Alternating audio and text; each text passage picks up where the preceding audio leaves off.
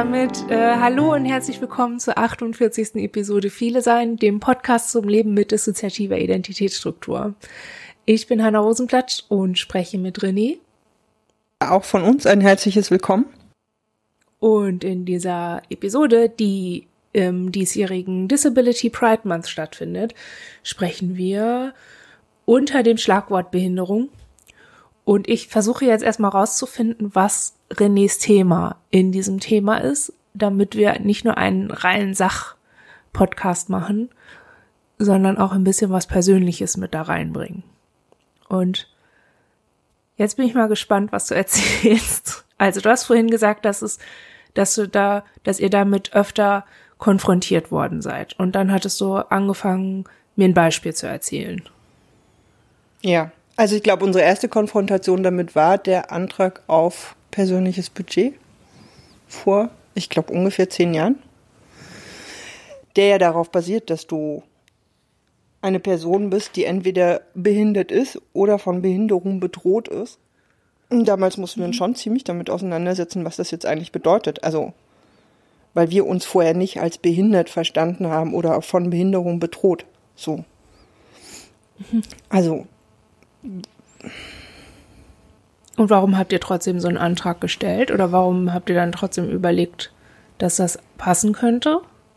Nee, gut, den Antrag haben wir gestellt, weil wir die Leistung aus dem persönlichen Budget brauchten für Einzelverhilfe und Therapien und ähnliches. Ähm, ich glaube, nur die Perspektive haben wir vorher für uns nie eingenommen, dass das, wofür wir Unterstützung brauchen, eine Form von Behinderung sein könnte. Ähm, ich meine, das ist ja dann auch. Oder hm? Oder dass ihr von irgendwas bedroht sein könntet. Ja. So hättet ja irgendwie, also ich weiß nicht, was habt ihr denn gedacht, was ihr damit verhindern könntet? Und warum habt ihr den Zustand, den ihr da zu verhindern versucht habt, nicht als Behinderung eingeordnet? Ähm, gut, wir haben damals hauptsächlich, glaube die meisten Stunden für Einzelverhilfe verwendet und parallel, glaube ich, noch Atemtherapie und ich glaube noch eine andere Form von Therapie, wo klar war, die zahlt die Krankenkasse in der Form nicht. Ähm, also, dass es für uns darum ging, Unterstützung im Alltag und Unterstützung im Umgang mit Traumafolgen zu finden, das war für uns klar. Uns war nur, glaube ich, überhaupt nicht klar, dass unsere Traumafolgen irgendeine Form von Bedrohung durch Behinderung darstellen konnten. Also wir hatten diesen Blick auf uns überhaupt nicht. Mhm. Mhm. Und habt ihr den heute? Mhm. Ich glaube, das ist immer noch ein relativ schwieriges Thema. Also wir haben, glaube ich, drei Jahre lang den Antrag auf Feststellung des Grades der Behinderung in der Schublade liegen gehabt. Den haben wir dann im Dezember auch tatsächlich abgegeben. Immer noch mit einem komischen Gefühl, weil wir uns, glaube ich, weniger als behindert verstehen oder von Behinderung bedroht und gleichzeitig aber merken, dass es Dinge gibt, die einfach da sind an Einschränkungen, an Bedarf für zum Beispiel auf Therapie oder auf, ähm, weiß ich nicht, den Antrag jetzt haben wir auch gestellt, weil wir halt merken, es gibt Phasen, in denen es uns so schlecht geht, dass wir einfach aus dem, was normal definiert ist als krank sein oder Ruhephasen brauchen oder einen Unterstützungsbedarf haben, da fallen wir dann einfach raus. Und dafür wollen wir eine Absicherung. Und das dann eben tatsächlich ja in diese Perspektive Behinderung reinfällt. Ähm, ich glaube, das hat für uns aber auch schon diesen Aspekt, uns als eingeschränkt oder behindert zu verstehen, hat sowas von, hm, so ein bisschen eine Gratwanderung, aber ich glaube, es ist in dieser Folge schon hilfreich, wenn du einfach die Wörter verwendest, die du denkst, dass sie passen. Hm, ich glaube, unsere Auseinandersetzung damit hat letztlich schon dazu geführt, dass wir merken, uns entlastet das, uns diesen Freiraum zu schaffen, wo wir sagen, okay, wir haben besondere Situationen und wir brauchen dafür manchmal eben auch besondere Unterstützung oder besondere Rahmenbedingungen und die müssen wir uns teilweise schaffen. Mhm. Ähm, und gleichzeitig, glaube ich, hat das auch ziemlich an unserem Selbstverständnis gerüttelt, uns als in irgendeiner Form eingeschränkt oder behindert zu verstehen. Mhm. Und ich meine, wir könnten euch die Frage jetzt zurückgeben. ihr beschäftigt euch super viel mit dem Thema und habt da ja, glaube ich, auch einfach nochmal ganz andere Perspektiven drauf. Ich weiß nicht, wie ist das für euch? Also vermischt sich das? Ich meine, ihr habt einerseits die Autismusdiagnose, andererseits die DIS-Diagnose. Ist das für euch gleichgestellt oder trennt ihr das auch voneinander? Also wir haben keinen Anlass, das voneinander zu trennen, weil wir schon vor beidem als behinderte Person gegolten haben. Wir, ähm, also bei uns hat die Mutterfrau den Antrag auf Anerkennung einer Schwerbehinderung gestellt, als wir eine Jugendliche waren, weil wir so lange krank waren und nicht zur Schule gehen konnten. Und ähm, da gibt es, also ich lese das gerade mal vor, weil ich es halt vor der Nase habe. Und wir wollten diese Definition ja sowieso einbringen. Mhm. Ähm, es gibt es gibt ja verschiedene Definitionen von Behinderung, auch in den Gesetzbüchern, die wir haben. Und im Bundessozialhilfegesetz heißt es total lapidar, behinderte Personen sind Personen, die nicht nur vorübergehend körperlich, geistig oder seelisch wesentlich behindert sind. Das sagt eigentlich gar nichts, ne? also es ist nur so. Konkreter wird's dann aber im ähm, Artikel 2 ähm, Satz 1 im SGB. Menschen sind behindert, wenn ihre körperliche Funktion, geistige Fähigkeit oder seelische Gesundheit mit hoher Wahrscheinlichkeit länger als sechs Monate von dem für das Lebensalter typischen Zustand abweichen und daher ihre Teilhabe am Leben der Gesellschaft beeinträchtigt ist. Und das war bei uns auf jeden Fall gegeben. Und ähm, so haben wir damals schon ein GDB, also ein Grad der Behinderung von 50 Prozent anerkannt bekommen. Und da hatten wir noch gar keine Disdiagnose. Da waren wir nur in Anführungsstrichen ähm, nicht beschulbar ähm, und chronisch seelisch erkrankt und seelisch behindert, schon in der Jugendhilfe dann. Mm, ja, und ich höre so ein bisschen raus, wenn du sagst, es rüttelte an deinem, Se also ich höre ein bisschen raus, es rüttelte an deinem, eurem Selbstbild, ähm, ja, sich als behindert wahrzunehmen. Da ist ja eine Implikation drin. Da ist ja, da ist ja ein Gedanke oder eine Annahme davon drin, was behindert ist oder was Behinderung bedeutet oder was behindert meint. Ähm, es würde mich interessieren, was du da für eine Annahme hattest und ob die sich verändert hat, jetzt wo der Antrag raus ist oder wo ihr euch damit ein bisschen mehr befasst habt. Weil ich merke, dass ähm, wir nie die negativen Annahmen hatten über behinderte Menschen oder behindertes Leben, die scheinbar so, ver so verbreitet sind obwohl wir natürlich auch ableistische Vorannahmen hatten über behinderte Menschen. Aber so, das bedeutete für uns nie was, was weniger Wertes oder minderwertigeres oder unfähigeres oder so. Und ähm, das ist sowas, was ich jetzt halt gern wissen würde, ob das für dich so einen negativen Touch hatte oder für euch und das deshalb dich so zum Selbstbild passte. Mm, mm, mm. Nee, negativ gar nicht. Ich glaube, für uns war es für uns hatte Behinderung was mit Sichtbarkeit von Einschränkungen zu tun. Ähm, und das konnten wir auf uns nicht übertragen. Ich glaube, da, wo es bei uns gerüttelt hat, ist, also jetzt im Nachgang sehen wir halt, das hat ja auch was mit Anerkennung zu tun. Und für uns war Behinderung auf jeden Fall immer etwas, das ist eine Person, die aus sich selbst heraus nicht die Möglichkeiten hat oder wo es einfach eben nicht möglich ist, das so zu verändern, dass es nicht mehr behindernd ist. Mhm. Und für uns ist das, glaube ich, nach wie vor die Anerkennung dessen, dass das, was unsere Geschichte an Auswirkungen auf uns hat, wir können, ne, wir haben, ich meine, wir haben viele Dinge getan, die uns wichtig sind. Wir tun nach wie vor Dinge, die uns wichtig sind, wo wir oft auch sagen, wir müssen über eigene Grenzen gehen oder Therapiearbeit machen oder uns mit uns sehr auseinandersetzen, weil wir diese Dinge gern wollen, können wollen oder weil wir wollen, dass sie eben nicht mehr so sind und trotzdem anzuerkennen, es geht nicht weg. Und es hat Einschränkungen. Unser Leben hätte ganz anders sein können, wenn wir in einer anderen Situation geboren worden wären oder mit anderen, mit einer anderen Situation aufgewachsen wären. Und daran hat das gerüttelt. Zu verstehen und zu akzeptieren und anzuerkennen, dass es Einschränkungen macht. Dass wir mhm. halt und dass wir dafür auch einen Rahmen brauchen.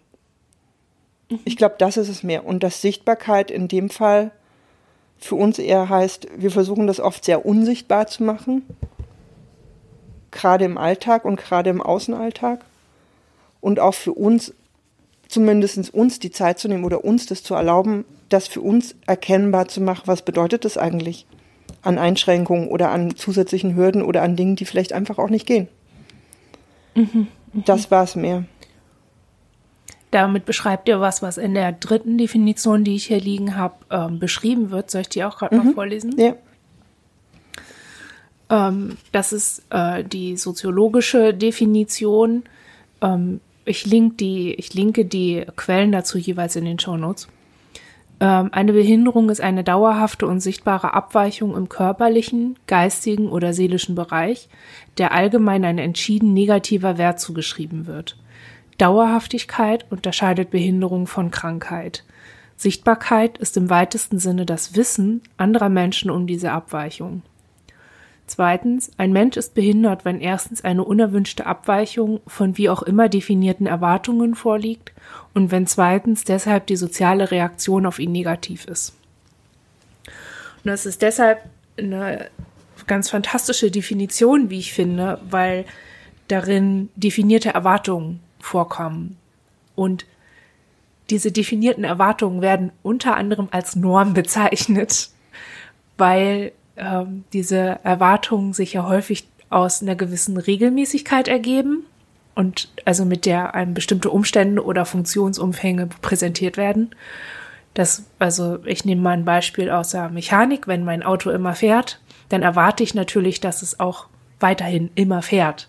Meine Erwartung wird erst dann enttäuscht, wenn es mal nicht mehr fährt. Das macht mein Auto natürlich jetzt nicht ähm, zu einem, also mein Auto nicht behindert, aber es macht es ähm, dysfunktional in einer Form und das ist ein Teil von dem, womit behinderte Menschen häufig konfrontiert sind. Wenn alle Menschen um sie herum auf eine ähnliche Weise funktionieren, ähm, werden ihre Unfähigkeit, führen die Unfähigkeiten, mit denen sie kommen oder die abweichenden Fähigkeiten von dieser Menge, die führen wiederum zu diesen negativen äh, Reaktionen, weil eine Erwartung enttäuscht wird. Und das ist sowas, wo ich dann häufig, ähm, das ist so eine Dynamik, die ich häufig gerade bei Leuten merke, die eine Traumatisierung im Hintergrund haben. Da spielt dann, dann ist das häufig ein Trigger. Also die Menschen merken die Enttäuschung und sind davon getriggert, weil sie häufig damit ähm, Gewalt verbinden oder schwierige Erfahrungen damit verknüpft sind. Und gleichzeitig merken sie aber auch, sie können nichts, aber auch wirklich gar nichts dagegen tun. Also sie sind, das merken wir und deswegen ist das für uns auch immer wieder ein Thema und immer wieder und immer wieder und immer wieder auch richtig schlimm, dass wir merken, wir geraten immer wieder in so eine Dynamik, wie wir sie in der Kindheit erlebt haben mit gewalttätigen Personen in unserem Leben, dass wir Erwartungen entsprechen wollen. Und wir wollen verbunden sein mit diesen Menschen. Wir wollen niemanden enttäuschen über etwas, was wir können oder nicht können. Also strengen wir uns richtig doll an mhm. und merken aber, es geht nicht, weil wir eben nicht so funktionieren, dass wir die Erwartungen, dass wir tun können, was eine Erwartung positiv erfüllt.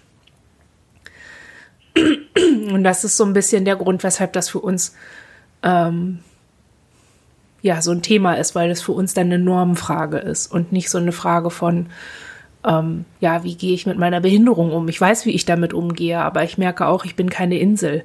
Meine Behinderung ergibt sich unter anderem auch daraus, dass ich ähm, ja nicht bin wie die Norm oder nicht funktioniere wie die Norm. Und das ist sowas, wo ich merke, okay, Behinderung als als Thema ist auch immer so ein bisschen ein Normenthema.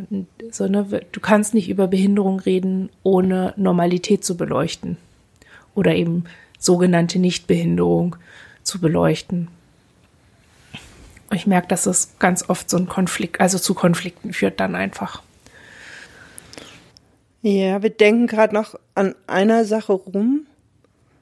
Ich glaube auch noch mal so ein bisschen im Rückgriff auf eure Frage vorhin Weil ich glaube, was für uns schon immer noch eine Schwierigkeit drin ist, weil, ne, wenn wir uns damit beschäftigen, wenn wir Definitionen lesen, uns mit euch darüber unterhalten oder Artikel dazu lesen, sehen wir ganz klar, dass Traumafolgestörungen all das erfüllen. Dass ähm, es aus so einer strukturellen Sicht eigentlich gar nicht darum geht zu sagen, ist das eine Behinderung oder eine Einschränkung oder eben nicht. Ihr habt vorhin, da kommen wir vielleicht nachher nochmal zu kommen, auch den Begriff Schädigung verwendet. Ich glaube, was uns so schwer fällt, und das ist dann wahrscheinlich auch die Parallele zur Auseinandersetzung mit der eigenen Geschichte, es hätte nicht sein müssen. Ne, es ist kein mhm. Verkehrsunfall, es ist kein, äh, kein, kein biologisch bestehende Behinderung, die aus äh, äh, Gendefekten oder von Geburt an besteht, oder ne, sondern es ist menschengemacht so wie Trauma halt auch menschgemacht ist. Mhm. Vielleicht ist da drin auch unsere Schwierigkeit und gleichzeitig aber auch die Entlastung, weil seitdem wir uns versuchen, unsere Freiräume zu schaffen und das auch als Grundlage dafür zu nehmen, merken wir ja auch, dass wir für uns mehr, mehr Möglichkeiten haben oder dass wir klarer sind damit. Also ich meine, ne, nicht jeder Mensch geht nach seinem Vollzeitjob noch zur Psychotherapie, zur Ergotherapie und zur Physiotherapie und macht das alles, um für sich selber gesund bleiben oder gesünder sein zu können. Das ist abweichend mhm. von der Norm. Die anderen gehen ins Kino, treffen sich mit ihrem Ehepartner oder laufen ins Fitnessstudio, weil sie da halt Lust zu haben. Mhm. Weil das ihr mhm. Freizeit-Event ist. So. Mhm. Ähm, und vielleicht ist das da drin auch so ein bisschen der Strang, der uns, weiß ich nicht, wohl vielleicht auch nochmal später mehr hingucken müssen, dass es eben die Parallele ist, das Menschengemachte ja. als Ursache. Ja, ich würde da schon gerne auch bleiben, weil mhm. es ja auch, es gibt ja auch behinderte Menschen, die eine körperliche Schädigung ähm, haben durch einen Überfall zum Beispiel. Das ist dann auch menschgemacht. Mhm. Ähm, aber ich, ja, ich glaube, das ist eigentlich, um an diesem Strang dran zu bleiben, ist es gut, wenn wir diese drei ähm, Begriffe einmal so trennen. Mhm. Ich suche das gerade mal. Ich lese das einmal vor.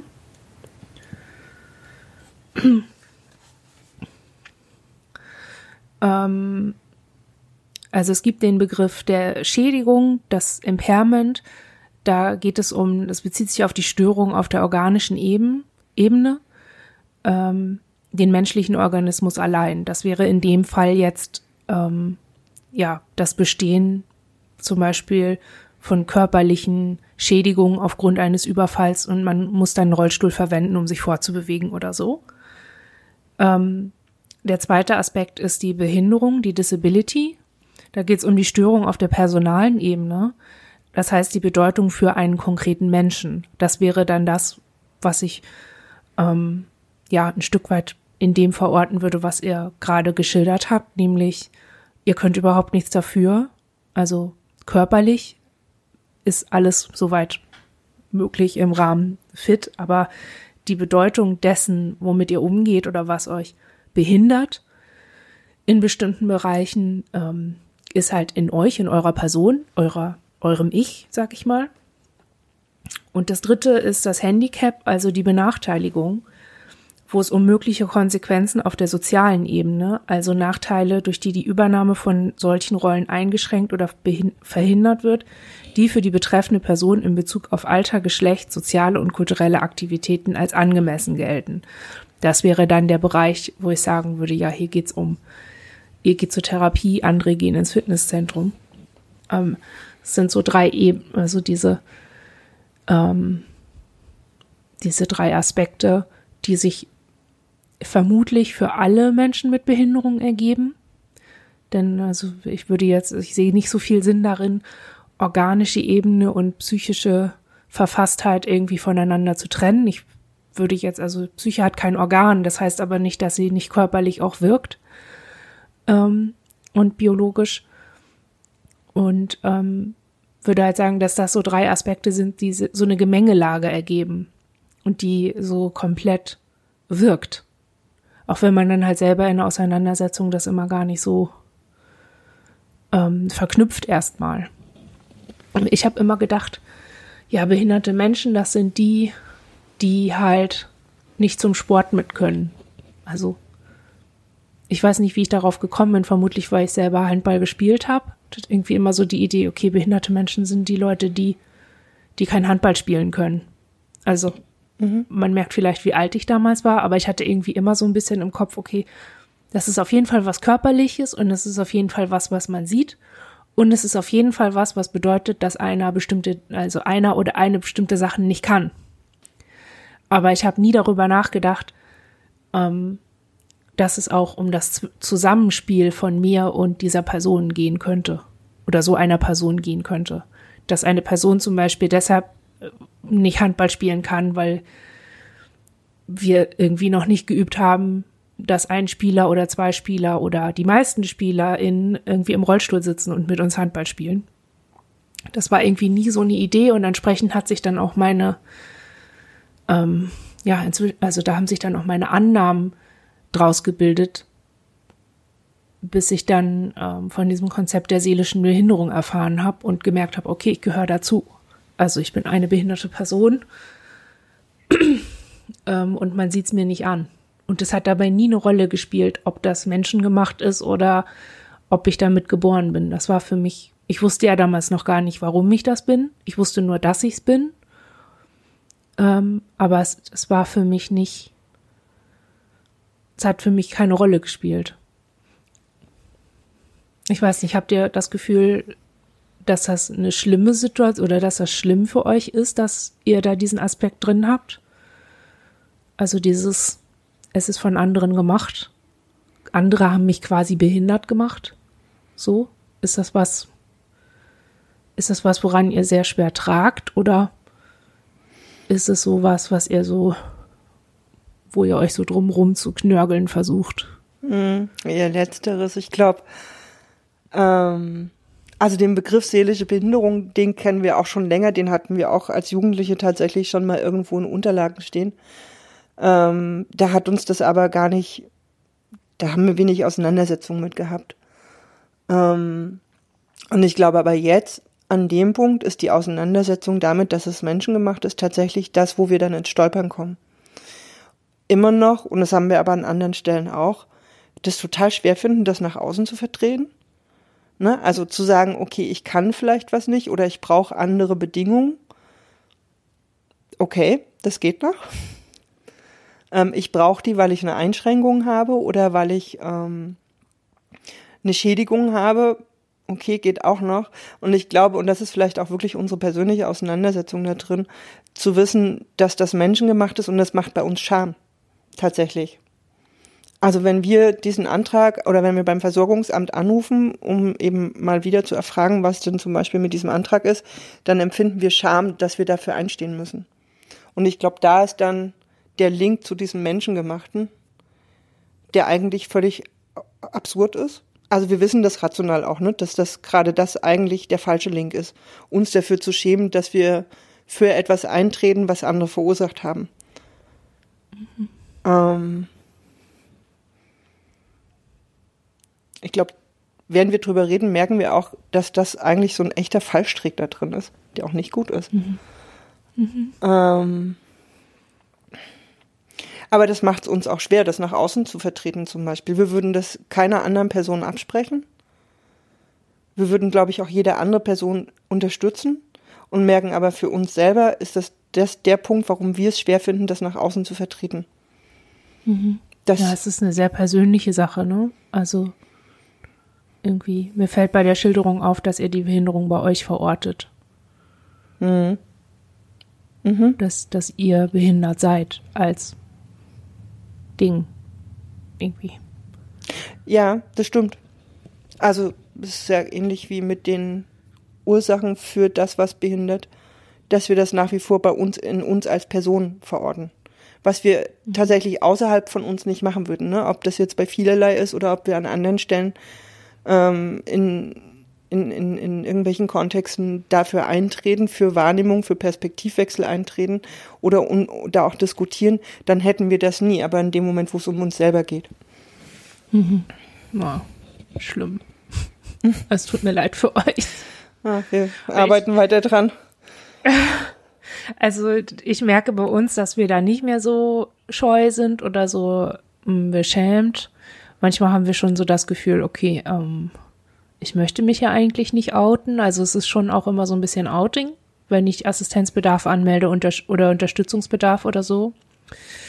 Aber ähm, es hat auf jeden Fall für, also mir hat es total geholfen, vom sozialen Modell der Behinderung zu erfahren.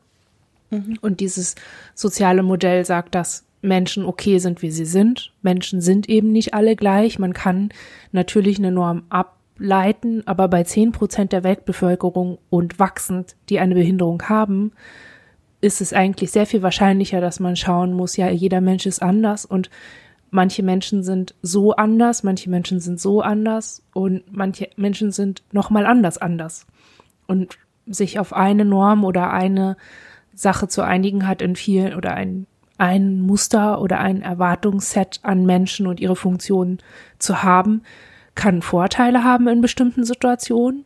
Gerade, ich sag mal, in kapitalistischer Produktionslogik hat das total Sinn, weil man, wenn Dinge in einheitlichen Sets produziert werden sollen, dann kann man mehr davon produzieren, weil man da automatisieren kann. Aber das ist keine Sicht, die man auf Menschen haben kann und auf den Umgang mit Menschen. Und dann, wenn man eben Mensch, Menschen und Menschheit als so unterschiedlich anerkennt und irgendwie sagt, ja, wir sind halt alle anders und wir müssen uns erst kennenlernen, wir müssen uns die Zeit nehmen, äh, einander kennenzulernen und ohne jede Erwartung begegnen, äh, um besser schauen zu können, wie wir einander bedarfsgerecht begegnen können und wie wir dann miteinander leben können, ähm, dann bedeutet das halt auch, dass man anerkennen muss, dass so wie es jetzt gerade läuft mit den Erwartungen, die jetzt an menschliche, an menschliches Leben und menschliches Sein und menschliches Funktionieren gestellt werden, dass es da ganz zwangsläufig zu solchen Enttäuschungen kommen muss und eben auch zu Behinderungen, weil ganz viele Dinge die wir als behindernd im Alltag erleben, wären nicht da, wenn bestimmte Infrastruktur anders wäre, wenn bestimmte Erwartungen an menschliches Funktionieren ähm, einfach kritischer reflektiert werden würden, dann ähm, ja würden die gar nicht entstehen und ich hätte sehr viel weniger Symptomatiken oder Schwierigkeiten zu funktionieren und so zu leben wie alle Menschen auch. Also ne, Einkaufen wäre für mich leichter, wenn da nicht überall Musik wäre. Warum ist da Musik? Ja, weil sich irgendjemand gedacht hat, die meisten Menschen können sich entspannen, wenn sie vertraute Musik hören beim Einkaufen. Oder wir können sie in bestimmte Stimmungen versetzen und dann kaufen sie mehr ein. Aber dass das nicht auf alle Menschen so zutrifft, das ist dann halt bei dieser Überlegung nicht so passiert.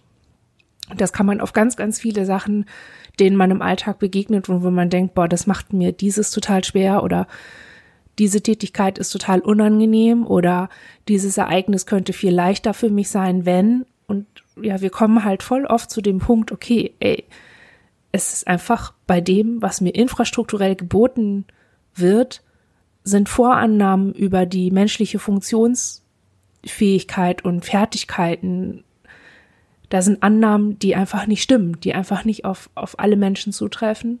Und für manche Menschen ist es gar nicht so schwer. Also es gibt viele Leute, für die zum Beispiel die Musik im Supermarkt total nervig ist, aber sie können trotzdem einkaufen gehen. Und nicht so wie ich irgendwie, ich muss, ich muss das anzählen, weil ich das nicht gut aushalten kann. Ich gehe mit einem Gehörschutz einkaufen und, und, und. Ich muss viel mehr machen, um diese Hürde zu überstehen, weil an Menschen wie mich nicht gedacht wurde. Es bedeutet aber nicht, dass nur weil andere Menschen leichter diese Hürde kompensieren können, dass sie nicht auch mit einer Behinderung umgehen. Und das hat bei uns irgendwie voll den Knoten gelöst und macht heute irgendwie auch so ein Verständnis auf von, ja, ich bin in dem Maß behindert, bestimmte Dinge zu tun und andere Menschen sind in einem anderen Maß behindert, bestimmte Dinge zu tun. Je nachdem, welches Set vorausgesetzt wurde oder welche Erwartungen ähm, als erfüllbar gelten oder so. Ah, ich mache jetzt gerade schon wieder so einen Monolog. Nee, aber. Kannst du mir irgendwie folgen? ja, ja, wir können euch folgen. Wir haben gerade überlegt, ähm, das eine ist ja, Moment, jetzt müssen wir uns kurz sortieren. Ähm, Behinderung entsteht ja auch durch Umwelt. In großen Teilen ja. eigentlich. Ähm, ja. Und wenn wir jetzt dann doch mal die Brücke nochmal zurück zu Traumatisierungsfolgen als Behinderung oder als Ursache für Behinderung sehen, Weil wir hatten gerade im Kopf, okay, was wäre denn? Was wäre denn, wenn es möglich wäre, dass du in einer Arztpraxis anrufst und sagst, aufgrund persönlicher Erfahrungen brauchst du den und den Umstand, wenn du in die Praxis kommst. Ich meine, mhm. idealerweise einfach eine Poliklinik in der Stadt, wo klar ist, die arbeiten traumasensibel in allen Abteilungen. Mhm. Würde man sich dann noch behindert fühlen, weil der Arztbesuch nicht zur Tortur wird, sondern weil man da reingehen kann und sagt, guten Tag, ich muss zum Orthopäden und zum Allgemeinarzt und irgendjemand sagt, das ist wunderbar, wie hätten Sie es gern? Wie brauchen Sie es für sich? Und du dann zwei Stunden in einer Poliklinik verbringst, völlig entspannt, weil alle Aspekte, die dich sonst darin behindern würden, dort nicht stattfinden. Mhm. Ja. So, nach dem, so nach dem sozialen Modell wärst du dann nicht mehr behindert. Ja, jetzt ist ja die Frage, warum gibt's das nicht? Also warum, ja. ne, warum findet diese Behinderung eigentlich in diesem Ausmaß statt? Ich meine, es ist eh, wir haben natürlich auch eine Menge andere Sachen noch im Kopf. Den Umgang mit vielen Formen von Behinderung und vielen Menschen, die in irgendeiner Form behindert sind und dass der auch sehr unterschiedlich sein kann und Trotzdem sind wir so ein bisschen beim Thema Trauma und denken uns halt, okay, wie viel macht das denn aus, wie Gesellschaft mit Traumatisierung, vor allen Dingen menschlich gemachter Traumatisierung umgeht und wie viel davon erzeugt ja auch erst die Behinderung. Mhm. Mhm. Ähm, ja, ich finde, da sind das immer häufig die Erwartungen. Was ist die gesellschaftliche Erwartung, dass man es nicht sieht? Nee, die gesellschaftliche Erwartung ist, dass ähm, ähm, das Trauma nicht passiert, dass es das nicht gibt, weil das natürlich die Vorstellung, jemand, man könnte unsterblich, unverletzbar und unzerstörbar in seiner gesamten Integrität, ähm, das muss natürlich abgewehrt werden, die Vorstellung. Das ist ja das, was wir als Vermeidungsverhalten dann kennen. Dieses, hm, ne, ja, ne, dass jetzt Leute sich das sagen, auch nicht anhören wollen und so oder ähm, nicht anerkennen wollen, dass man irgendwie in irgendeiner Form geschädigt sein könnte nach einem traumatisierenden Erlebnis oder so. Das müssen die abwehren, weil sie annehmen müssen, das könnte auch mich treffen. Aha, das könnte also auch passieren. Das könnte also eine reale Gefahr für mich sein. Ja, wobei ich glaube, die gesellschaftliche Tendenz geht eher dahin zu sagen, es passiert nur nicht uns, aber den anderen. Ähm, weil ich glaube, so dieses, dass es gar nicht passiert, also die letzte Meldung war irgendwie, glaube ich, vor zwei Tagen, dass jetzt ähm, Webseitenbetreiber dazu verpflichtet werden sollen, ähm, Gewaltbilder, also Ge Bilder, die auf ihren Webseiten auftauchen, die Gewalt gegen Kinder darstellen, zu melden. Wo ich dachte, mh, okay, das ist ja schön. Das war auch die ganze Meldung. Da kam nicht drin vor, dass es diese Gewalt dann gibt und dass es diese Kinder gibt und dass es die Verursacher gibt, sondern nur erstmal die Verpflichtung, das müsst ihr halt jetzt melden wo wir halt dachten, ähm, okay, wieso braucht es eigentlich die Verpflichtung? Und was passiert dann? Also es ging auch nicht darum, was dann passiert. Ey, gut, dann hat die Polizei noch 100 Computer mehr irgendwo rumstehen, die sie nicht analysieren können, weil sie die Kapazitäten dafür nicht haben. Aber es ist so, weißt du, also soweit sind wir ja schon. Es findet ja statt. Wir haben riesengroße Kampagnen äh, in Hochglanzformat, die das irgendwie ja schon transportieren. Es findet irgendwo findet es ja statt. Also ich glaube schon, dass wir da quasi, dass sich das jetzt, dass es da so eine neue Grenze gibt oder sich so eine neue Grenze entwickelt. Nicht mehr gar nicht, es findet gar nicht statt, sondern eher dahin, es findet irgendwo statt, aber natürlich nicht für uns. Mhm. Also so eine Verschiebung, aber. Ja, also diesen Schritt würde ich jetzt so nicht machen, aber ich glaube, ich weiß, was du meinst und ich glaube, naja, der Link zur Behinderung ist dann halt an der Stelle, ja, es passiert und es passiert halt ohne Folgen, ohne Konsequenzen. So, ja. also, ne, das ist ja dieses, das ist ja auch dieses Grundproblem, was wir immer sagen. Ja, ihr redet hier immer, immer geht es um Überlebende von Kinderpornografie, sogenannter. Mhm. Aber dass da Erwachsene draus werden, das ist im, im gesamten gesellschaftlichen Bewusstsein überhaupt noch gar nicht angekommen. Und das, obwohl wir diese Aufarbeitungskommission haben, den Betroffenen Rat und, und, und, und da ausschließlich Erwachsene drin sitzen. Was ich auch problematisch finde übrigens, aber gehört nicht so richtig hierhin, aber ist so ein Teil. Ähm, das, die Idee ist halt irgendwie äh, vielleicht noch, ich weiß nicht, ich sehe das manchmal, wir haben ja so ein Kinderheim in der Gegend, die machen dann irgendwie so Werbung, ähm, unsere Kinder haben es verdient, bla bla bla. Also das sind dann so, schon so zerstörte Kinder von irgendwie kaputten Familien oder so oder missbräuchlichen Elternteilen. Ähm, und dann werden sie schon recht kaputt dargestellt, aber es ist, da steht dann halt vielleicht auch noch traumatisiert, aber da steht nicht dauerhaft behindert oder möglicherweise dauerhaft behindert oder von dauerhafter Behinderung bedroht. So diese, diese Verknüpfung wird nicht gemacht und manchmal glaube ich, dass, dass das mit den Vorurteilen und Vorannahmen von behinderten Menschen zu tun hat. Also man hat häufig dieses, dieses Rolli-Piktogramm ist das perfekte Beispiel davon, dafür, wie festgefahren die Vorstellungen von Menschen mit Behinderung sind, beziehungsweise behinderten Menschen. Mhm. Es ist irgendwie immer, wenn du das ähm, ein Piktogramm dafür suchst, hast du jemanden, mhm. hast du diesen Rollstuhl. Mhm. Und oft genug hast du sogar nur diesen Rollstuhl ohne eine Person drin.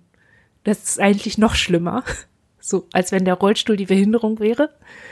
Ähm, und ganz selten halt eine, eine piktografische Darstellung von anderen, ähm, von anderen Formen von Behinderung und anderen Umgängen mit Behinderung auch.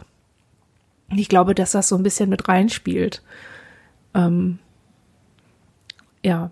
Und das halt einfach auch mit reinspielt, dass ganz viele Menschen, die komplex traumatisiert sind, sich nicht se selbst als behindert einstufen oder wahrnehmen oder anerkennen, weil sie Angst haben oder weil da so eine Befürchtung ist, wenn ich mich so anerkenne, dann eigne ich mir entweder was an, also eine Schwere, ein Zerstörungsgrad oder ein Leidensgrad oder ein Unfähigkeitsgrad, der bei mir nicht ist, ich bin ja fähig, ich kann doch arbeiten, ich kann dies und das und ich habe drei Kinder großgezogen und bla bla bla und ich muss nur in die Therapie und dann, das ist nur eine Krankheit, das geht schon wieder weg. Dies, das, solche Menschen gibt's ja und für die ist es ganz wichtig, sich auf diese Funktionsfähigkeit, die sie haben, zu berufen. Und da passt es überhaupt nicht rein, wenn man die Idee hat, behinderte Menschen können gar nichts. Und dann gibt es aber auch noch komplex Traumatisierte, die das Gefühl haben, ähm, dass sie eben nicht so behindert sind. Also, dass sie, ähm, dass sie schon Probleme haben, aber dass er überhaupt gar nicht vergleichbar ist mit jemandem, der nicht laufen kann.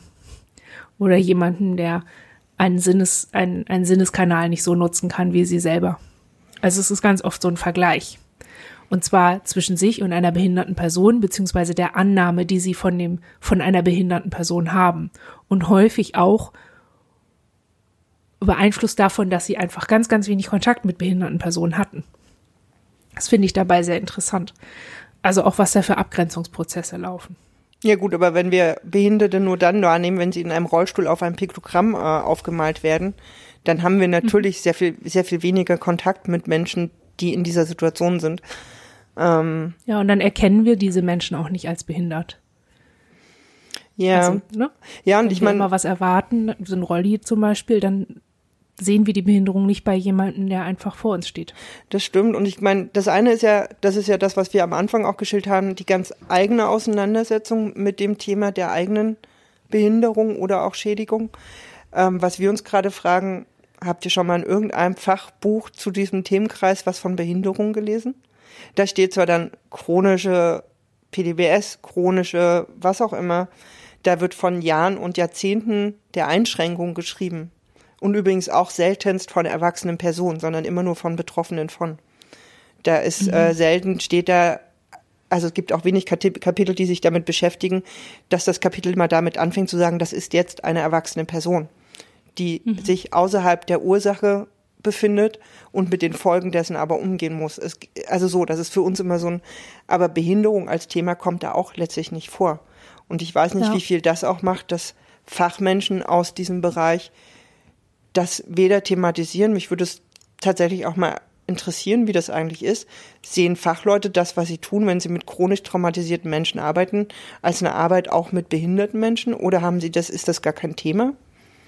Ja, oftmals nicht. Und der Grund, weshalb das an diesen Büchern nicht drin steht, hat damit zu tun, dass es häufig PsychologInnen sind, die das schreiben. Und in der Psychologie gibt es das nicht als als Definition, weil Psychologie bezieht sich ja nur auf das Individuum selbst in der Interaktion mit der Welt, aber grundsätzlich bezieht die Psychologie immer nur das ein, was in einem Individuum oder in einem Ich, in einer Person innerlich in der Psyche vor sich geht. Das ist ja die Wissenschaft der Psyche. Das ist der Grund, weshalb zum Beispiel ähm, SoziologInnen da eher, also die Disability Studies sind diejenigen, die, ähm, die, die da tätig sind und die das, die das formulieren. Also da, das ist so eine formale Geschichte. Das andere, da hast du aber natürlich recht, es ist eigentlich unverständlich, warum das nicht in der Behandlung so gedacht wird. Also warum das da so wenig Raum einnimmt. Aber auch da würde ich halt vermuten, es liegt daran, dass die Menschen ja in Therapie gehen und kommen, weil da die Annahme ist, ich leide, ich habe Symptome, ich empfinde mich fremd von der Welt, ich muss mich ändern, ich muss etwas in mir verstehen, akzeptieren, ich bin die Quelle all meiner Probleme und Missempfindungen und also muss ich mich verändern. Ich gehe in Therapie. Okay, das und ist nicht mein Umfeld. Ja, aber das ist so die eine Seite, was uns aber auch einfällt. Okay, klar, es gibt diese formale Ebene, die sich dann auch eher in der Soziologie abspielt.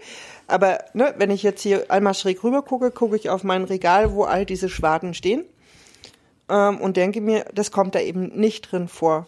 Was wir aber mhm. alle kennen, ist, die Krankenkasse lehnt die weitere Therapie ab, weil du als nicht mehr behandelbar giltst. Das heißt, der mhm. Zustand, in dem du dich befindest, ist nicht mehr veränderbar angeblich.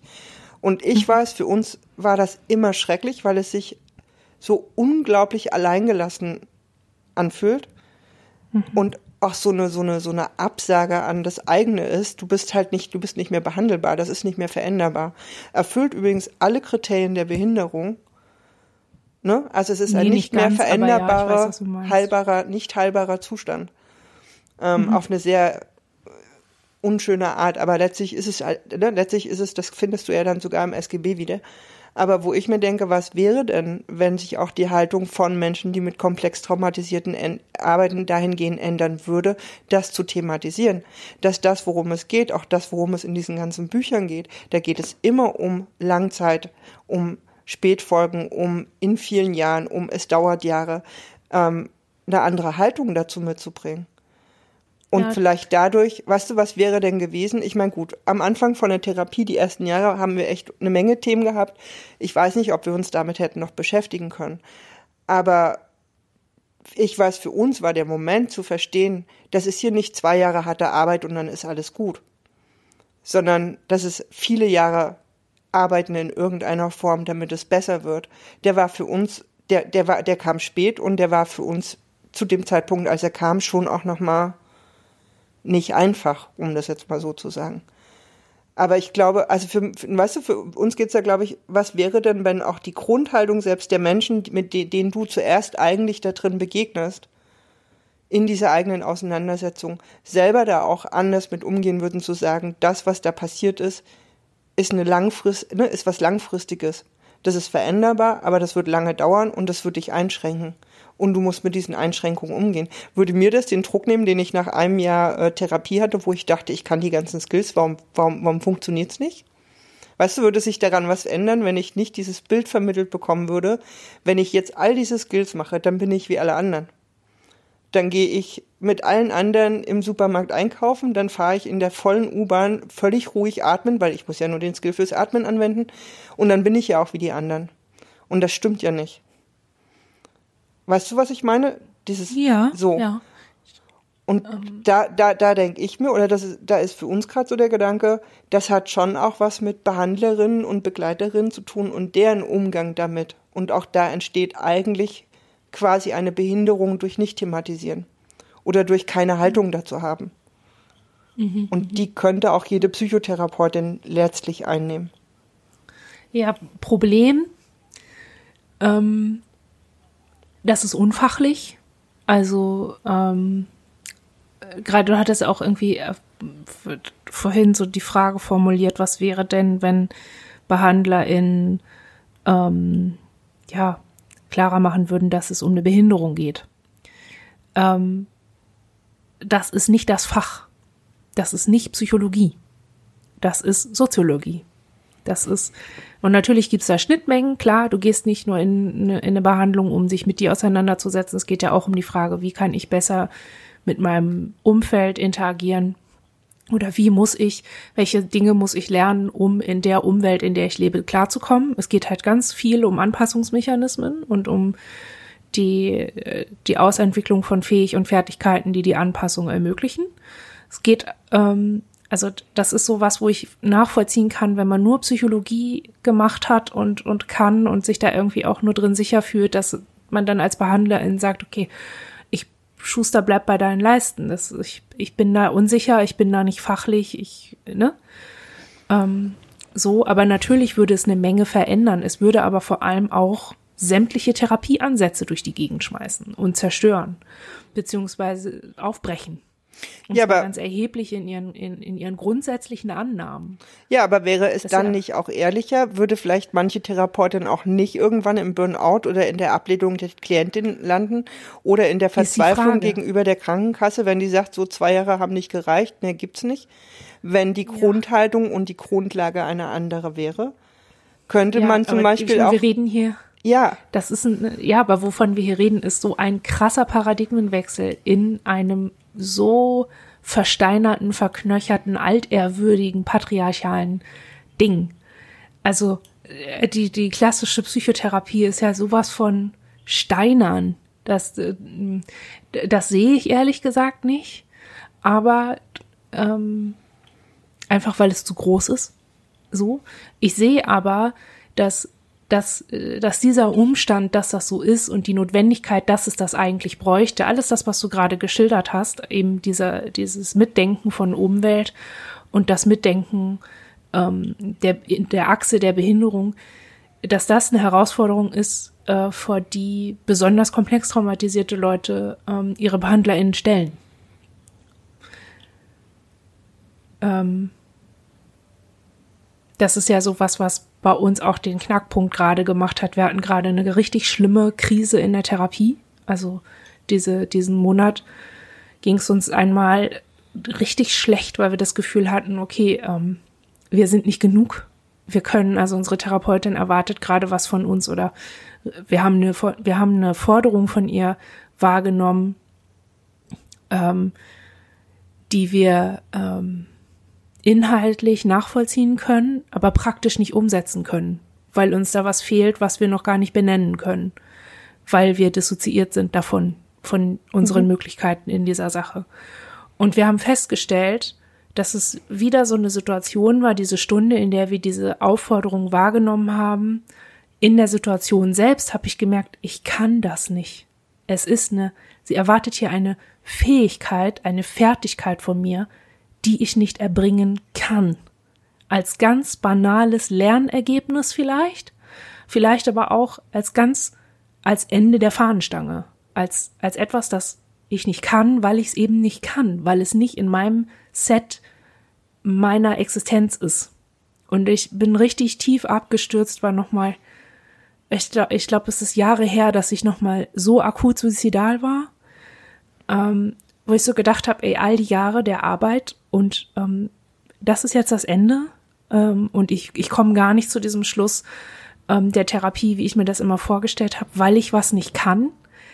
Ist es jetzt mein, ist es jetzt meine, da war er wieder dieser Denkfehler, ist es jetzt meine Behinderung, die macht, dass ich diese scheiß Therapie nicht nutzen kann, so wie ich sie brauche, um, so wie ich denn hoffe, eine Zustandsveränderung bei mir ähm, herzustellen, die dazu führt, dass ich ein bestimmtes Symptom oder eine bestimmte Empfindung, die ich habe, ähm, loswerden kann oder verändern kann.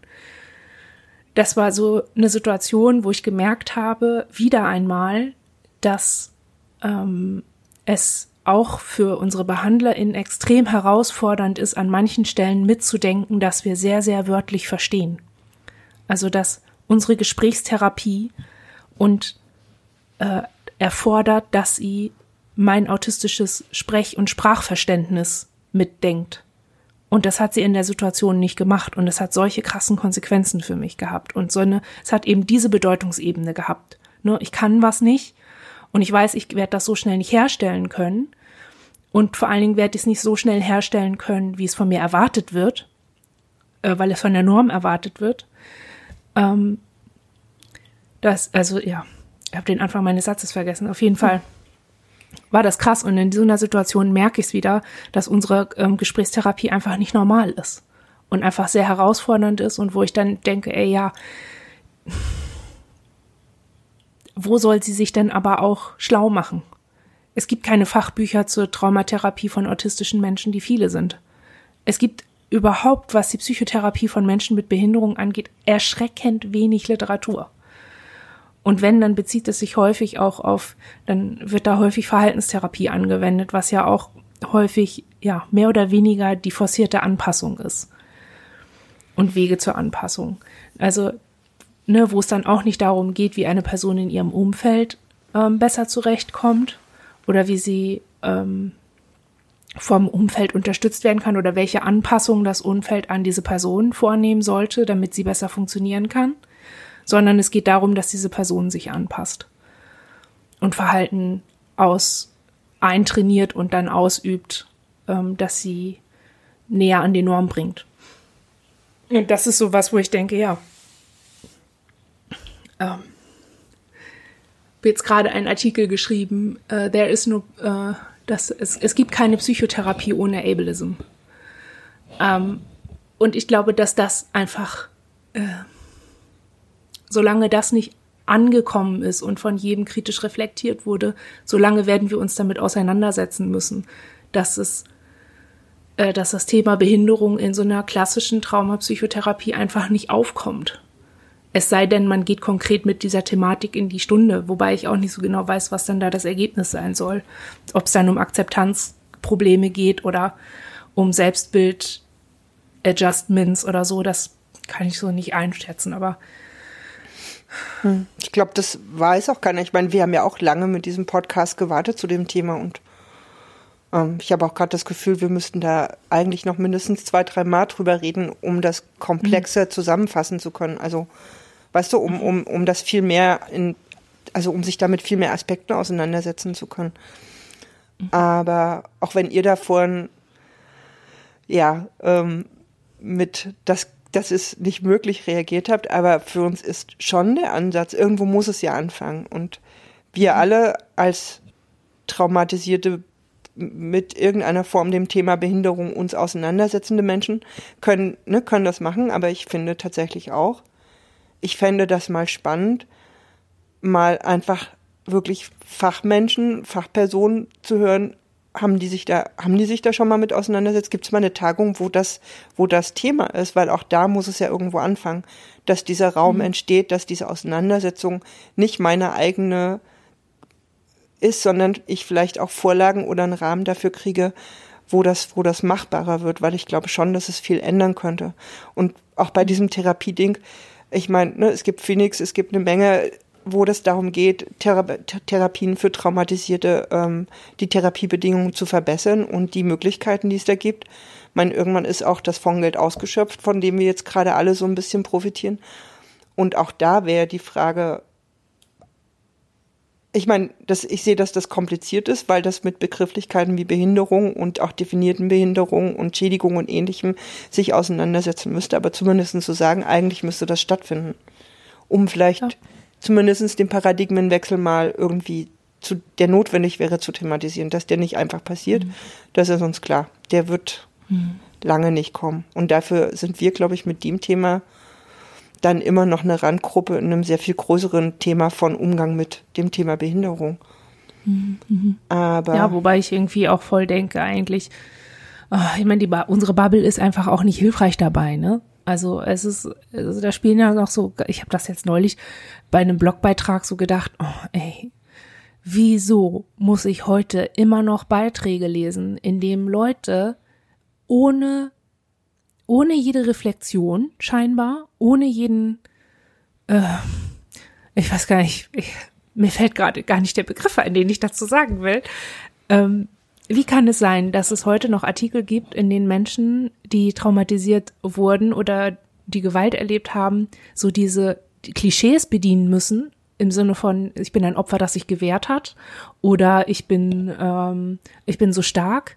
Also so Klischees, die so schmerzhaft sind, ne? so Kämpferherz, scheues Reh, äh, bla, also so diese, wir haben da schon so oft hier im Podcast drüber geredet, ähm, warum immer noch diese Knöpfe gedrückt werden müssen, um überhaupt als Person anerkannt zu werden, die bestimmte Dinge in bestimmten Situationen einfach nicht kann.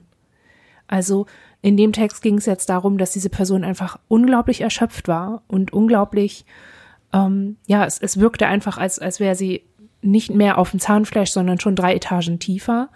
Und der, der ganze Text war aber so formuliert, ähm, ich mach doch alles, ich bin doch so gut und ich reiß mir doch den Arsch auf und ich mach und tu und tu und tu. Ich bin erschöpft, ich kann nicht mehr, ihr könnt mich mal. Also ähm, sie hat ihre Erschöpfung nicht damit begründet, dass sie permanent mit ihren begrenzten Kraftreserven ähm, gegen Infra, also äh, sich an infrastrukturellen Problemen abarbeiten musste, unfassbar viel Kompensationsleistung aufbringen musste, sondern sie hat gesagt, ich kann nicht mehr.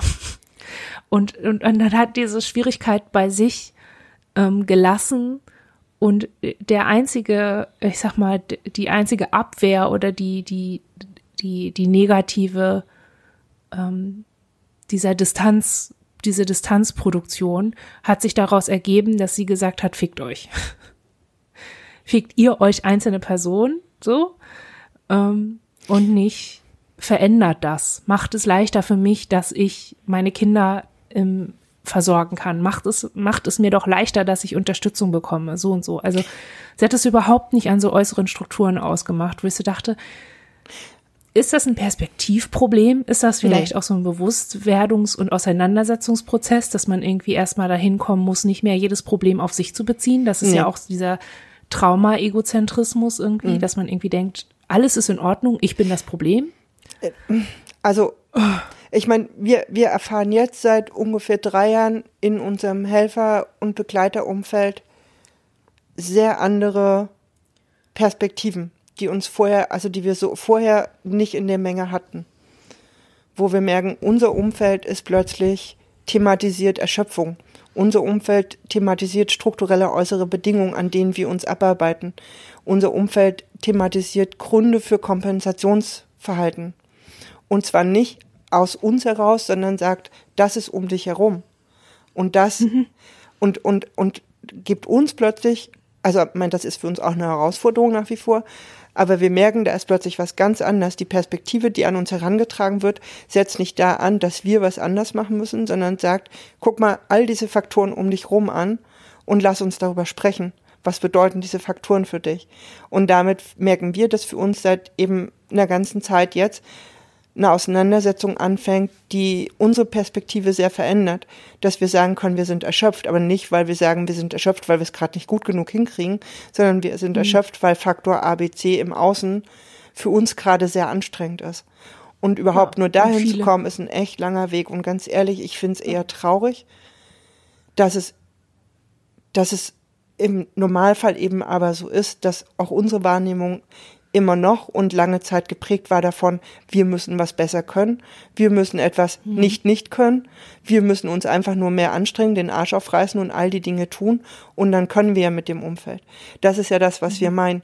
Wenn Traumatherapie, wenn Fachliteratur, wenn Fachmenschen diesen Aspekt mehr reinbringen würden, würde das vielleicht auch mehr auflösen, dass Menschen bis an die Erschöpfungsgrenze kommen in der Auseinandersetzung mit einer Umwelt, die das gar nicht aufmacht, die, die, die Ebene von es gibt strukturelle Bedingungen, die, dich, die deine Schädigungen nicht tragen, die, deine die dich behindern, die dich einfach erschöpfen. Ich, ich merke halt an dem Punkt, ähm, ja, man könnte das so sagen und ich glaube, das würde auch viel machen, wenn das in so Fachliteratur auch so drinstehen würde. Andererseits hat diese Person ganz dezidiert, glaube ich, also ich glaube, dass es ganz dezidiert war, den Artikel genau so geschrieben und nicht anders, ähm, damit sie nicht als jammernd dasteht damit sie nicht als eine Person gelesen wird, die ähm, von ihrem Umfeld Dinge fordert. Ja, aber auch das kommt und, doch und aus Anpassung dem Umfeld. erfordert. Aber auch das kommt ja aus dem Umfeld irgendwo. Weißt du, es geht nicht darum zu sagen, irgendwie, dass es nicht persönliche Sachen oder ne, dass, dass es da nicht in jedem von uns auch Sachen gibt, wo, ne, es geht auch nicht darum zu sagen, wir müssen uns nicht mit Dingen in uns auseinandersetzen. Aber wir, so grundsätzlich denken wir, da gibt es ganz, ganz viel, was von außen kommt und was ausmacht, dass du dann auch noch rechtfertigst, warum du jetzt gerade versagst oder scheinbar mhm. versagst. Ja, aber was, äh, weshalb ich das erwähnt habe, ist, ähm, weil ich da hingehen wollte, dass wir als Bubble eben genau so funktionieren. Ich hätte von diesem Artikel nie erfahren, wenn ich den nicht irgendwie, ich glaube, in meiner Timeline gehabt hätte, mit dem Kommentar von jemandem, den das nicht direkt betrifft. Ähm, hier starker Artikel, achtet mal auf euch drumrum. So, mhm. wo ich jetzt hätte sagen können, okay, ja, ähm, dieser Text ist bei jemandem angekommen, der sich davon nicht hat angesprochen fühlen musste. Also diese Person musste sich nicht angesprochen fühlen, weil es nicht um sie ging und sie als potenzielles auch Umfeld, sondern um eine Person, die über sich selber schreibt. Also es ist so eine ganz, das ist auch so ein bisschen was, wo ich jetzt im Nachhinein so nach fünf Jahren viele sein denke, ey, eigentlich ist das, was wir hier machen, die harmloseste Form von der Heranführung eines Umfeldes, das uns behindert, daran, dass es uns behindert. Denn wir erzählen hier immer nur aus unserer Perspektive und was für uns schwierig ist. Und jetzt machen wir so nach und nach immer wieder mal Folgen, in denen wir genau sagen, diese Struktur muss verändert werden, das ist ein, ein gesellschaftliches mhm. Problem. also wir fangen an, ähm, da so hinzuführen, aber eigentlich machen wir hier das harmloseste vom harmlosesten, weil wir individualisieren. Und das ist ja eigentlich, ähm, es ist natürlich so, so ein bisschen dem geschuldet, dass man sowieso am besten nur über sich selber reden kann. Also man kennt sich selbst, wenn man nicht gerade komplett dissoziiert von sich ist, am besten. ähm, und ist am eigenen Erleben einfach am nächsten dran. Auf der anderen Seite entbindet man davon aber natürlich, schließt man da einfach auch äußere Faktoren, äußere Umwelt immer wieder mit aus. Und das ist sowas, wo ich denke, ja, das, das muss sich auch verändern. Also es ist, es reicht nicht, wenn wir sagen, die Gesellschaft muss sich verändern, sondern wir sind auch Gesellschaft. Auch wir müssen begreifen, dass wir in Kontexten leben und ähm, dass wir diese ähm, auch gestalten können. Und dass wir uns damit auch in Verbindung bringen und das auch ganz bewusst und ganz offen und ganz klar. Das ist auch immer so dieses, ich habe mir Ärger eingehandelt, als ich gesagt habe, dass es problematisch ist, wenn man in behinderte und nicht behinderte Menschen einordnet und auch in Betroffene und Nicht-Betroffene, weil es das überhaupt nicht gibt ich würde davon, also das ist ja so ein Satz, den ich halt irgendwie in Workshops immer sage, wir werden behindert geboren und wir sterben behindert. Und dazwischen ist einfach nur eine Phase, in der wir mehr oder weniger gut lernen, mehr oder weniger gut mit dem klarzukommen, was uns behindert. Also mit mehr oder weniger Aufwand zu kompensieren, dass uns Dinge behindern. Und es ist dann eigentlich einfach faktisch falsch zu sagen, es gibt behinderte Menschen und es gibt nicht behinderte Menschen. Es gibt eigentlich nur Menschen, die mit ganz viel Energie und Kraftaufwand kompensieren und vielleicht auch gar nicht kompensieren können. Und es gibt Menschen, die das überhaupt gar keine Kraft kostet und vielleicht auch niemals in ihrem Leben Kraft kostet, bis sie dann halt alt werden und nicht mehr alles können. Mhm. Also da, es gibt so ganz viele Ebenen darin, die man noch reflektieren muss und die man auch ein bisschen ja, ich habe das Gefühl, auch beibringen muss. Also ähm, jetzt ist in den letzten Jahren durch die Disability Studies der Begriff des Ableism auch so aufgekommen und geblieben und ich merke halt irgendwie immer noch, so also für uns ist das jetzt so ein Begriff, der ist halt so drin und wir benutzen den und wir wissen, was wir damit meinen. Aber es, es gibt noch ganz oft Situationen, in denen wir das erklären müssen und merken, okay, häufig verstehen Menschen nicht, was Ableism ist weil sie ableistisch denken. Ja, wobei ich glaube, dass du es auch an der Stelle zumindest einmal kurz erklären solltest. Ähm, also Ableism ist ein abgeschlossenes Gedankenkonstrukt, wie alle Isms, also Ismusse. Ähm, und darin ist es so, dass eine Person auf- oder abgewertet wird anhand ihrer Fähigkeiten und auch ihrer angenommenen Fähigkeiten. Also eine Person äh, von der erwartet wird, dass sie laufen kann. Da wird auch erwartet im positiven Sinne, dass sie auch rennen kann. Und von einer Person, die nicht laufen kann, offensichtlich, wird erwartet, dass sie eben nicht laufen kann und nicht mal kriechen kann. So im negativen Sinne. Und das beschreibt im Grunde Ableism. Ähm, die ISL, also die Interessenvertretung behinderter Menschen äh, e.V., die hat eine richtig gute Broschüre dazu rausgebracht mit noch viel besseren ähm, mit noch viel besseren Beispielen. Die verlinke ich dann auch in den Shownotes. Das ist eine mhm. PDF. Ist, ähm, das ist natürlich, also ich habe das jetzt sehr grob verfasst, weil ich nicht den Fehler machen wollte, das so ganz auszusprechen und dann äh, irgendeinen Fehler zu machen durch eine Wortwahl. äh, Wer es recherchieren will, liest um Himmels Willen nicht den äh, Wikipedia-Artikel. da ist irgendwie gerade eine Diskussion am Start, eine Redundanzdiskussion äh, das ist alles, damit kann man nicht so viel anfangen. Aber diese, diese Broschüre ist wirklich sehr, sehr gut und sehr, ist auch auf eine Art geschrieben, dass man, ähm, wenn man nicht so viel Konzentrationsfähigkeit hat, ähm, dass man sich da gut durchfindet. Also ist wirklich sehr, sehr toll gemacht. ähm, ja, ich merke halt häufig, dass, ähm, dass ja, ableistische Grundannahmen häufig diese Auseinandersetzung verhindern. Und das wäre auch zum Beispiel was, was ich bei Psychotherapie von Trauma mit einordnen würde.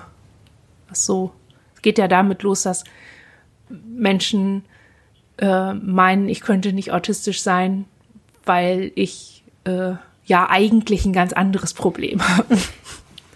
so, oder also ne, da werden mir Fähigkeiten, ähm, da werden Fähigkeiten und Fertigkeiten von mir erwartet, weil ich viele bin, die ich äh, nicht haben könnte, laut ihrer Annahme, weil ich autistisch bin oder wäre ich autistisch, dann hätte ich bestimmte Fähigkeiten nicht, die ich aber als viele haben müsste. So, also so ganz komischer Kuddelmuddel und so. Und es hat eben ganz viel mit Erwartungen zu tun. Und nichts davon hat mit der direkten Prüfung oder Kenntnis zu tun oder mit, mit mir, mit uns.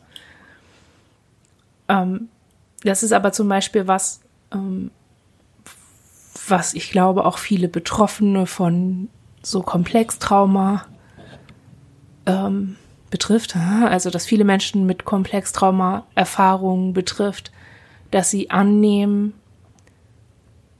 dass ihre Schädigung oder ihre Schwierigkeiten, die sie so wahrnehmen oder auch die Behinderung, die sie kompensieren, dass die ja auf eine bestimmte Art sein müssten, damit sie sie anerkennen können oder damit sie allgemein anerkannt werden als tatsächlich behindernd oder Behinderung. Das ist irgendwie ja. Ja, und ich meine. Dicke Bretter. Das wäre ja ein schönes Ende für unseren Podcast und vielleicht aber auch ein guter Anfang für weitere Auseinandersetzungen damit im Podcast, aber gerne auch ähm, an anderer Stelle, ähm, mhm. das zu verändern und das aufzumachen. Und letztlich schwingt da auf jeden Fall mit, das macht Betroffene und das macht ähm, für uns zumindest, das ist das, was wir am Anfang hatten, wo wir halt so Schwierigkeiten haben, das eigene da drin, damit dann halt auch umzugehen, weil das auch traurig macht. Mhm. Ne? Ja. Ähm, aber da. Ja, ja. Wir haben so einen komischen Versatz. Ich rede dir ständig rein. Ja, heute schon, aber ist nicht schlimm. Sag trotzdem. Red ruhig weiter. ja?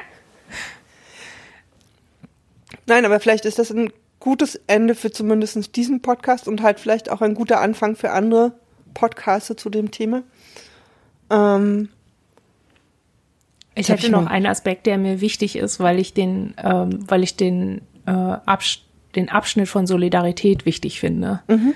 Also es ist, niemand soll sich als behindert oder als, ja, als behinderte Person oder als Person mit Behinderung ähm, einordnen, wenn er oder sie das nicht als passend erlebt oder ähm, keine Person, die traumatisiert ist und die Schwierigkeiten hat, muss sich aus Solidarität behindert erklären. Mhm. Das, ähm, das ist keine Vor, also das als Disclaimer, das würde ich jetzt nicht erwarten.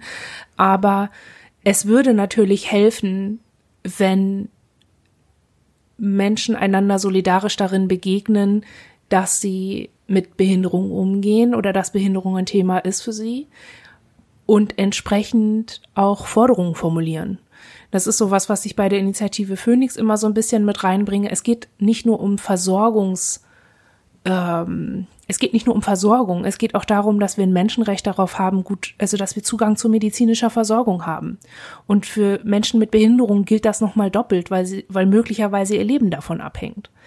Und das sind Argumentationslinien, die häufig noch nicht gemacht werden und das, obwohl ähm, gesetzlich viel festgeschrieben ist. Also man hat, wenn ich alleine an Kliniken denken, die nicht rolligerecht sind oder dass man Assistenzhunde nicht mitnehmen kann oder dass es bestimmte Konzepte gibt, wo dann Behandlungsformen drin sind, die für Leute für uns zum Beispiel wie uns sind die nicht nutzbar.